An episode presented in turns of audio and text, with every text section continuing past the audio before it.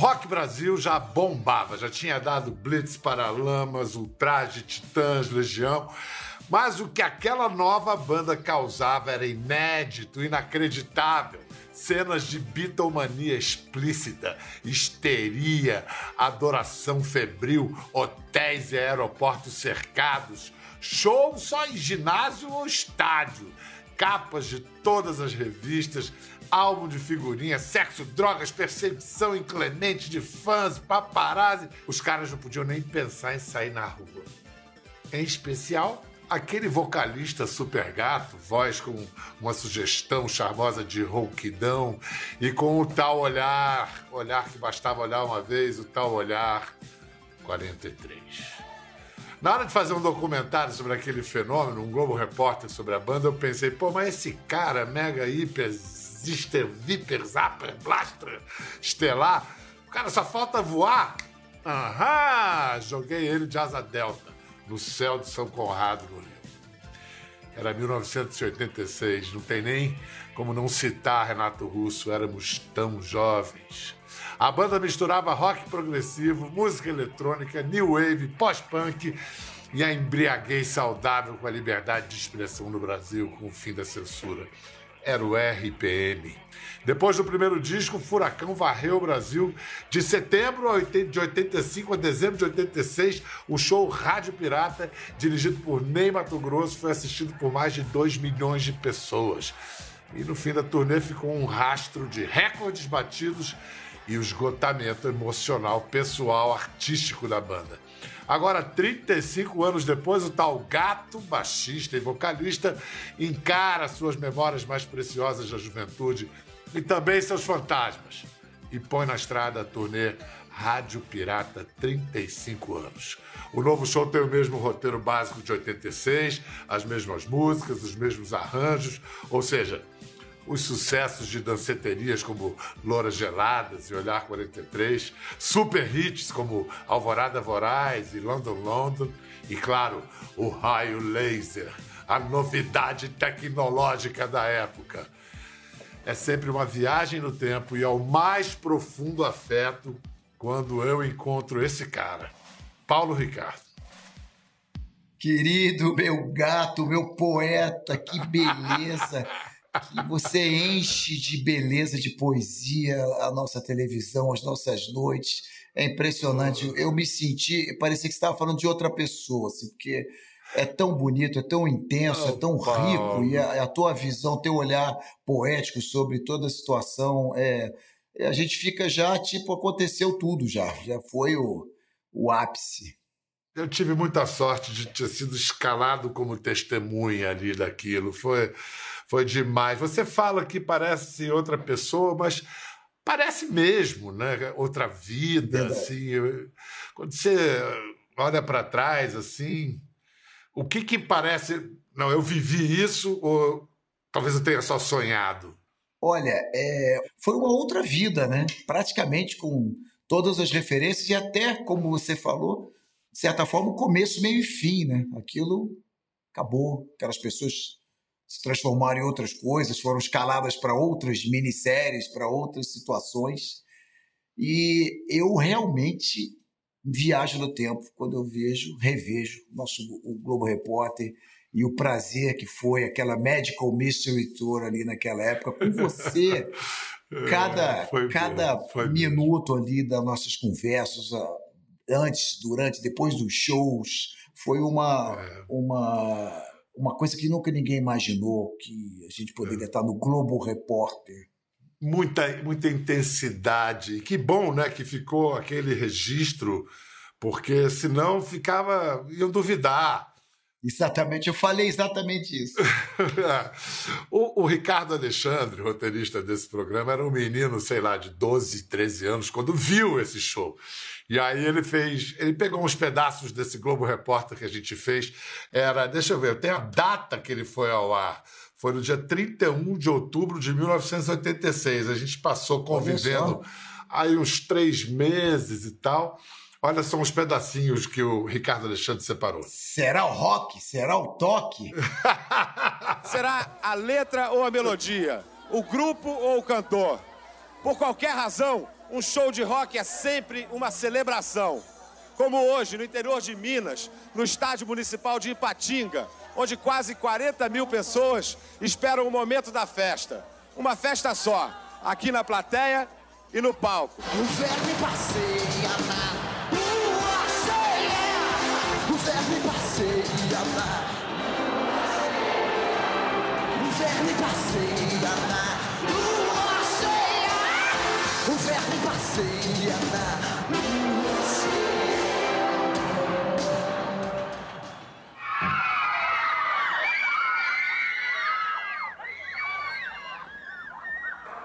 Entrar no ônibus é uma aventura diária do RPM.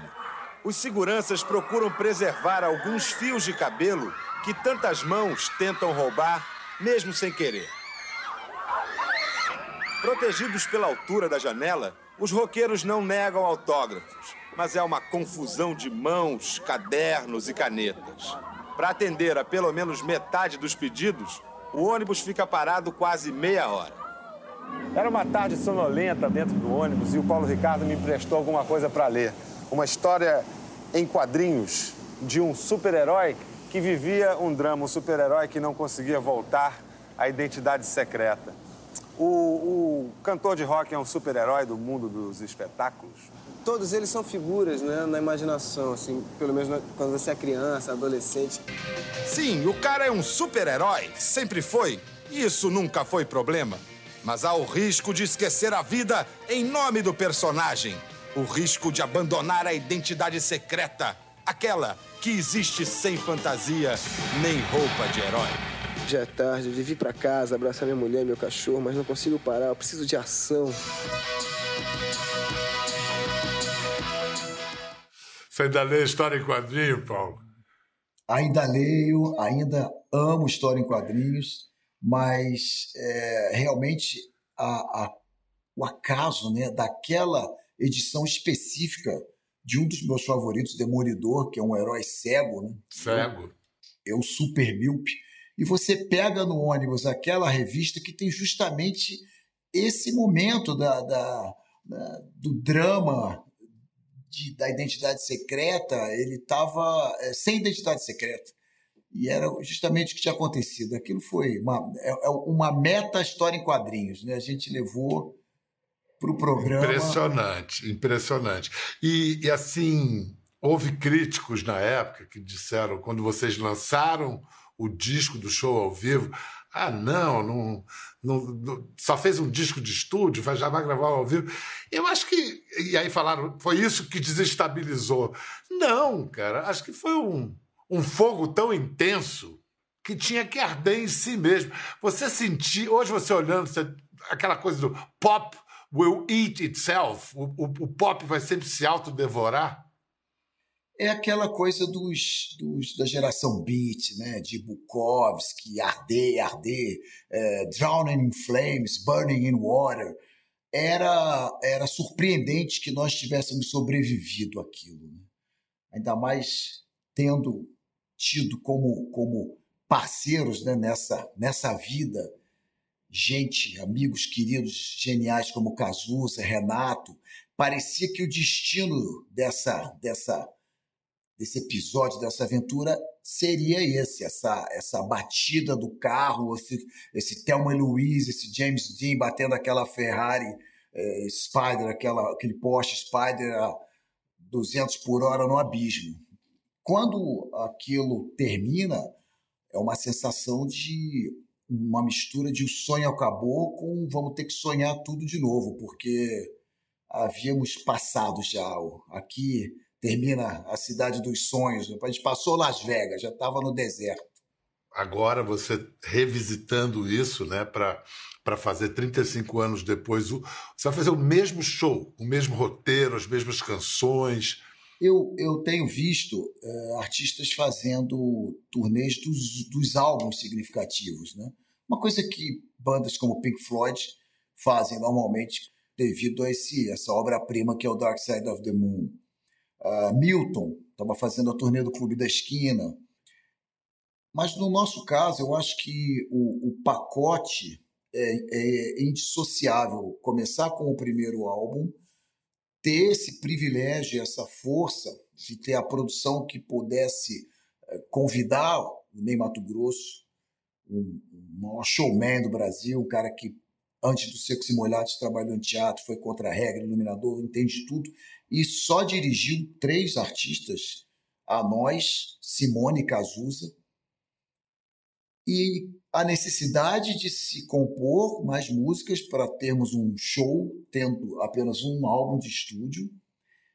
Esse show, que se chama Rádio Pirata ao Vivo, é pirateado. E é a, a, a, o sucesso da música que foi pirateada do show Rádio Pirata nos obriga a lançar um álbum chamado Rádio Pirata ao Vivo, porque a música estava estourada e não havia sido lançada. Então, é a, a metalinguagem da pirataria romântica, né? não a pirataria dos anos 90 para cá que se confunde com o crime organizado, mas a pirataria do funk, assistir a banda com gravador escondido e gravava aquele cassete, mandava fazer uma tiragem de mil cópias de vinil, esse tipo de, de pirataria. Então, é, não é um disco nem o outro disco, mas esse conjunto né, essa, essa simbiose e a forma como o Ney eh, colocou toda aquela geração num outro patamar de apresentação, tirando essa garotada das danceterias. Começávamos a tocar duas da manhã, aquele negócio meio amador, e trouxe para o horário nobre das grandes casas de espetáculo. Esteticamente, hoje, você, o que, que você acha que você ainda pode trazer da década de 80? Vocês tinham as capas, né, que era uma marca, cenário branco no fundo. Vai tirar a camisa também? Aquela hora de tirar a camisa. Olha, essa é a parte mais difícil. Essa é a parte mais difícil, o cenário, o cenário que da camisa. Mas é, eu estou procurando sim reproduzir o, tudo da maneira mais, mais fiel possível. É, a, a, direção do Ney foi, foi primorosa e, e, tudo é muito calculado, não tem nada é, jogado fora e nem, nem é, o efeito pelo efeito. Né? Leves é, movimentações coreografadas, mas a sequência é muito boa e o, os efeitos de laser, sobretudo, eu mantenho os mesmos mas realmente quando quando a gente está ali naquele meio do show bem bem denso e, e, uma coisa pessimista mesmo tinha uma uma sensação de que aquilo não ia dar certo aquela guerra fria Reagan qualquer um podia apertar o botão vermelho a qualquer momento. Eu costumo sair de mim e, e, e ver ali olhar para as pessoas e e, e eu sempre penso, falei, como é que a gente conseguiu fazer disso um sucesso? E isso é muito, é muito interessante. É o espírito do tempo, né? Vocês traduziram Exatamente. o espírito do tempo. Não, com certeza. Eu acho que ainda há todas as ameaças que haviam ainda continuam existindo e temos novas ameaças, mas eu também sou muito é, otimista. Eu tenho visto às vezes, mais soluções e elas vêm chegando mais rapidamente do que os problemas. Eu acredito muito na nossa curva, na nossa capacidade tecnológica, da medicina, da ciência, de descobrir soluções para novos e velhos problemas. E, sem dúvida nenhuma, a maturidade te dá uma, uma, uma espécie de resignação uh, sábia, né? não, não uma sensação de de, de derrota, mas daquela calma necessária para equacionar os conflitos, esse tipo de coisa. E, e sou muito otimista, poxa. Você a gente voltando à história do RPM, uma história tão bonita que vocês construíram juntos, e hoje vocês têm disputa na justiça, uma treta que se arrasta eles dizem que você não cumpriu um contrato, você. Enfim, em que pé está esse litígio? Você vê alguma solução a médio, longo prazo que está pegando? Olha, eu só vejo solução. Não, não teria tido litígio se tivesse me procurado. Bom, eu tenho que fazer um pequeno histórico, não tem muito jeito. Né? Nós temos, claro, divergências, não temos uma carreira é, contínua como várias outras bandas. Porém, temos, sempre reconhecemos a química e, e aquilo que acontecia quando estávamos juntos, focados, com tesão e a fim de, de, de produzir. Tanto que voltamos, né, depois do final da banda em 89, voltamos duas vezes. Mas da última vez, em 2011, a bordo de um, de um CD de músicas inéditas chamado Electra e da sua turnê, nós ficamos longos e, na minha, na minha visão da, da dinâmica do show business, inadmissíveis cinco anos com o mesmo espetáculo. E um, um determinado momento, em 2016, eu ponderei com a banda, com o empresário, disse: olha, nós temos que parar. Essa turnê tem que ter um último show para que a gente possa reciclar, compor e começar tudo de novo. Novas canções, um novo álbum e uma nova turnê. Eles não gostaram muito, mas marcamos um dia no ano seguinte, em março de 2017. Ok. Maio, se não me engano. Um belo dia aparece um oficial de justiça dizendo que eles estavam tentando fazer com que eu não pudesse cantar as músicas do EPM. Bom, isso é um absurdo sob todos os pontos de vista. Artístico, sobretudo, é uma, é uma, uma tragédia, uma aberração, e juridicamente é impossível. Qualquer pessoa pode cantar qualquer música, basta recolher os direitos com o ECAD. Para gravar, sim, você precisa de autorização. E eu fiquei muito triste porque não me procuraram em momento nenhum, não, não havia necessidade nenhuma disso. Nós temos, já desde 2007, se eu não me engano, um acordo que nós só nos chamaríamos RPM se fosse a formação original. Dedé, Didi, Mussum e Zacarias. Bom, o PA faleceu em 2019. E eu não me oponho de forma nenhuma a haver uma outra encarnação de RP, mas é, tudo isso pode ser resolvido com uma conversa. Eles estão nessa nessa coisa do nome, né? Que eu não eu não sou, nunca fui, jamais serei o RPM. Eu sou, eu sou eu. O RPM é um grupo. E qual é a, a, a, o sentido de querer o nome se a gente estava em plena atividade? Mas eles não queriam parar e alegavam que eu não tinha passado, dividido o nome nas, nas pessoas jurídicas e tal.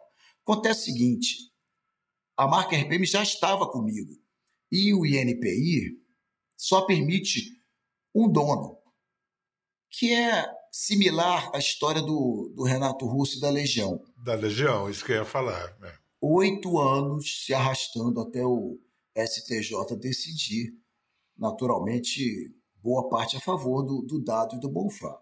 No nosso caso, nós tivemos uma, uma mudança nessa lei. No final de 2019, uma chamada Convenção de Madrid, que permite que a gente possa dividir uma marca, até com pessoas físicas. Porque esse negócio de empresa, pelo amor de Deus, né, Pedro? Você sabe que isso é uma. Você entra no direito marcário, direito societário, é um pé no saco. É. A gente monta uma banda de rock para se livrar dessas coisas no máximo possível. Mas hoje em dia, assim, se eu tivesse que dar, se eu, se eu estiver fazendo o meu, o meu curso online, meu master, a primeira coisa que você vai montar uma banda, tenha um bom advogado e um bom contador.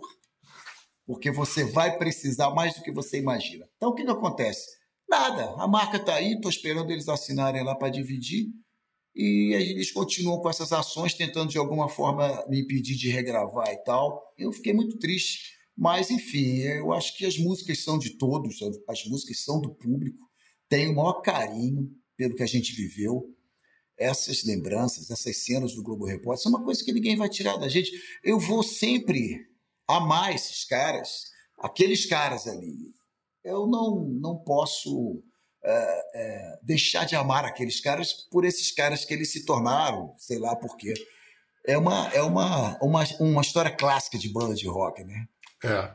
Estou aqui torcendo para que Fernando Deluc, Luiz Esquiavô, Paulo Ricardo que cheguem a um, a um bom acordo, acordo de gente grande. Enquanto isso, Paulo Ricardo nos dá a Rádio Pirata 35 anos.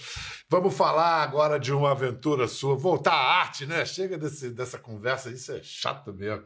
Mas você, cara, é, tem essa vida própria, você sempre teve. O RPM foi grande, mas Paulo Ricardo é muito grande. Tanto que você, até ator, você foi ou é, fez novela e com muito sucesso. Vamos lembrar Paulo Ricardo em Esperança, 2002. Eita, conversa boa. Maria, eu vim para dizer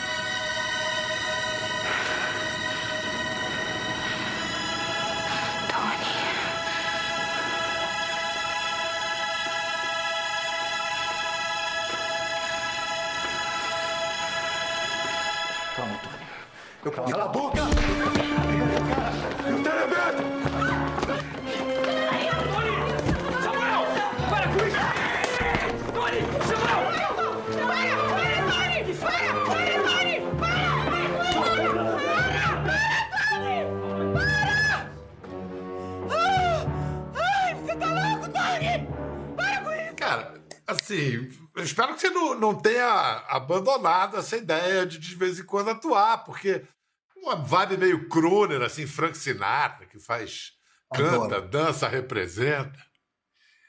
Cara, que viagem, Pedro. Que viagem. Me lembrei da cena toda, dos ensaios para a cena, a gente tendo que, que brigar com aquelas roupas de época, né? E aquela clássica situação do peraí, não é nada disso que você está pensando.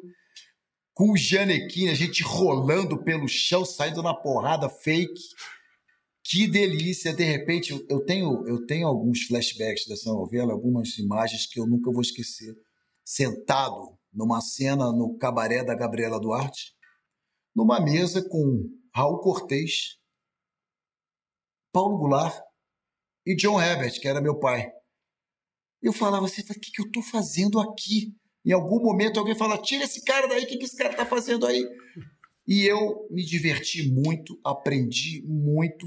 Eu fiz algumas outras poucas coisas mais light, com escolinha do professor Raimundo, a turma do Didi, mas como ator, assim, esse trabalho foi assim, uma o vento levou para mim. Eu, eu não fiz toda a novela, eu participei dos últimos três meses e adorei tudo. Se me chamarem de novo, vou fazer com o maior prazer, porque foi uma experiência muito legal. Agora, mostrar você com um mito do pop, você sendo repórter por um dia em 2001 é, em Nova York. Essa foi demais. Eu sou Paulo Ricardo e hoje eu vou ser repórter por um dia para o Fantástico. E vou mostrar para vocês um pouco da Nova York de John Lennon e mais uma entrevista exclusiva com Yoko Ono. Então vamos lá.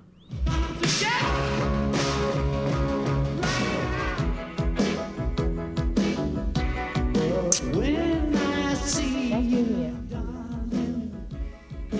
Well, uh, I just have to say that uh, I'm very glad that you sung Imagine. Eu estou muito feliz de você ter gravado Imagine, me fala Yoko Ono.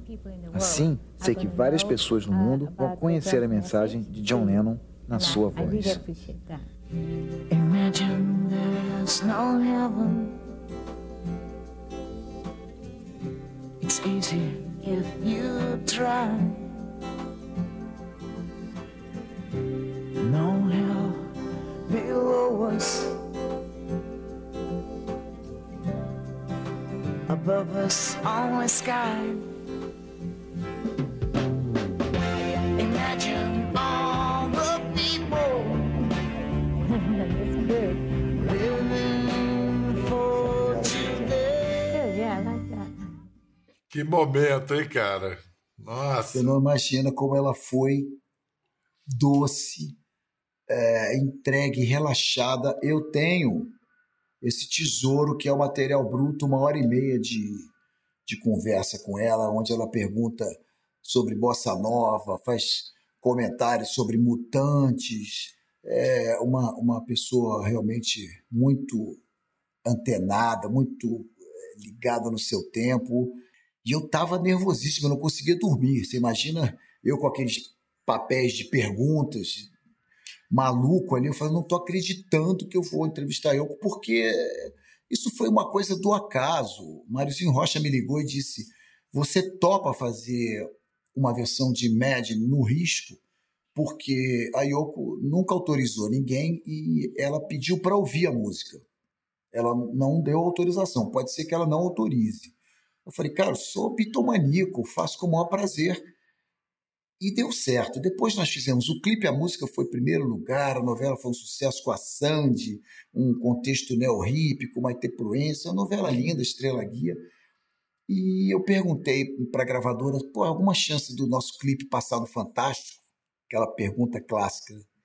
E eles me disseram, Fantástico agora está trabalhando com, com links jornalísticos. O clipe tem que ter um link jornalístico. Eu falei, pô, link jornalístico? Vou entrevistar a Yoko Ono. Ah, não custa perguntar. E ela falou, ok, vamos.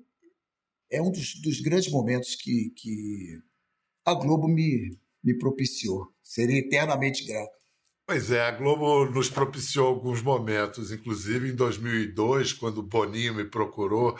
Vem cá, tem um programa aí, um novo programa, um formato, um negócio chamado reality show, tá precisando alguém para apresentar. Eu falei, Boninho, não sei se eu sei fazer isso e tal. O resto é história, Big Brother Brasil. Paulo, se você soubesse quem você é, até onde vai. Como é que veio essa encomenda? Eu imagino que Boninho te procurou, deve ter sido que nem eu. 2002, final de 2001. Sim, procurou e também é, Máriozinho Rocha de novo, né, pelo, pelo viés musical, e eu tinha uma estava diante de uma das minhas poucas encomendas, né? O programa já já estava rolando em alguns países, né? Já era um grande Isso, já, já.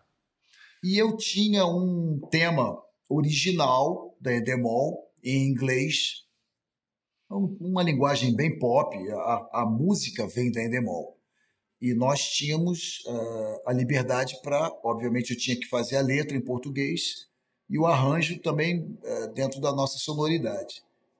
E eu fiquei com aquilo, olha, eu na madrugada da véspera do dia que eu tinha que entregar a música, eu, eu, eu comecei a, a pensar nesse, nesse, nessa linha de raciocínio, né? Do, ok, reality show e a intimidade exposta e o grande e o grande Big Brother do Orwell finalmente se, se abateu sobre nossas cabeças, ainda que de uma forma, né, de, uma, de um microcosmo, e que depois, com a pandemia, iria se transformar assustadoramente em mais uma meta pegadinha da literatura, da arte com a vida real. E eu, e eu comecei a, a, pensar nesse, nesse viés, no viés ético e moral, que eu acho que é uma das grandes questões né, do nosso país, em, em, todos os tempos. Né, Mas em 2005, Boninho me ligou e falou: Paulo, eu quero uma coisa mais é, rápida, mais pesada, mais eletrônica, mais moderna. Dá uma, uma anabolizada aí. E eu fiz, então, a versão já em carreira solo, que eu considero a clássica, que é basicamente o que eu faço nos shows, que é uma linguagem de rock mais orgânico, que tocou de 2005 até 2012. E aí, de 2012 para frente, eu, eu, fico, eu fico entediado com aquilo, eu fico insatisfeito e fico querendo muito ser parte do que está acontecendo, ser, ser parte da trilha sonora daquela galera, daquele elenco, daquele, eh, daqueles brothers e sisters, e não como a música tema que eu ouvi quando eu era pequeno, tipo a música de Gene é um gênio, sabe? Aquele tanto, tanto. e eu passo, então, a todo ano tentar fazer uma versão mais atual, mais bacana do que a outra. E se você soubesse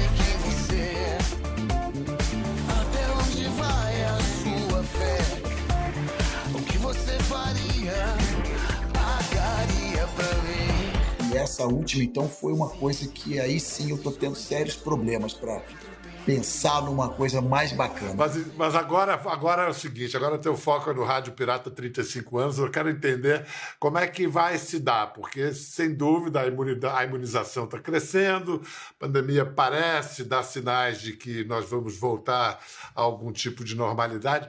Como é que você vai lidar com protocolo sanitário, com turnê? Como é que, quando é que a gente vai poder ver? Quando é que eu posso ir lá com a minha galera assistir? Você pode e deve estar na Praça da Pira, no centro do Rio de Janeiro, dia 24 de outubro. É um espaço Agora? amplo agora. E isso vai ser eh, a, a volta ao Rio depois de muitos anos e a quarentena foi, foi estabelecida ali justamente na semana que teríamos o show do Rio e o de São Paulo. Fizemos São Paulo já no começo de setembro, e aí é aquela coisa, a gente é uma, é uma geração que já está madura, alguns com seus filhos e tal, mas que sabe muito bem né, respeitar os protocolos, muita gente de máscara, não podíamos usar toda a capacidade da casa, distanciamento social e correu tudo muito bem. Paralelamente, a pandemia me obrigou a ter mais contato com o violão. E eu estou fazendo, paralelamente, num, num modelo mais intimista, um show de voz e violão. E aí sim, começando aos poucos a colocar músicas inéditas, vai sair um álbum para acompanhar essa turnê. Então, é, a minha, minha maior alegria é poder estar dividido entre esses dois shows, começando de novo no violão, que eu nunca fiz shows tocando violão o tempo todo, e tendo esse, esse alívio de poder mostrar para quem não pôde ir, não tinha nem nascido na primeira turnê do Rádio Pirata, o que foi esse, esse espetáculo que, como você falou, bateu todos os recordes e foi uma coisa, uma loucura. Muito bom, Paulo. Keep rocking, my brother. Muito obrigado, cara. Uma delícia, uma delícia estar contigo. Rádio Pirata, 35 anos. Paulo Ricardo. Até a próxima. Ficou curioso para ver as imagens do programa? É só entrar na página do Conversa no Globoplay. Tá tudo lá.